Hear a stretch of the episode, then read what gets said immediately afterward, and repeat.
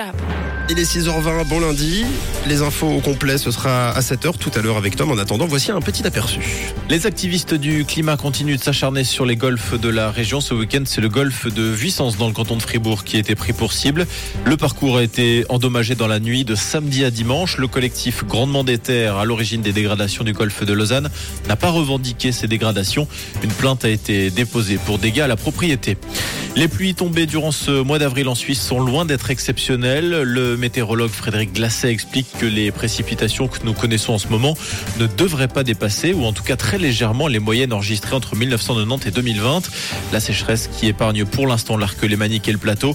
Le Tessin en revanche souffre davantage du manque de pluie. Escalade des tensions au Soudan. L'ambassade de Suisse dans la capitale Khartoum a dû fermer hier pour des raisons de sécurité en cause de violents affrontements entre le chef militaire du Soudan et son ex-bras droit. Par ailleurs, les premières évacuations vers l'Éthiopie et Djibouti ont pu avoir lieu, notamment grâce au soutien italien et français. En tout, les autorités estiment qu'environ 200 civils suisses se trouvent au Soudan. Merci beaucoup Tom, très bon lundi à tous. Vous êtes bien sur Rouge, on vous donne rendez-vous dès 7h pour l'info.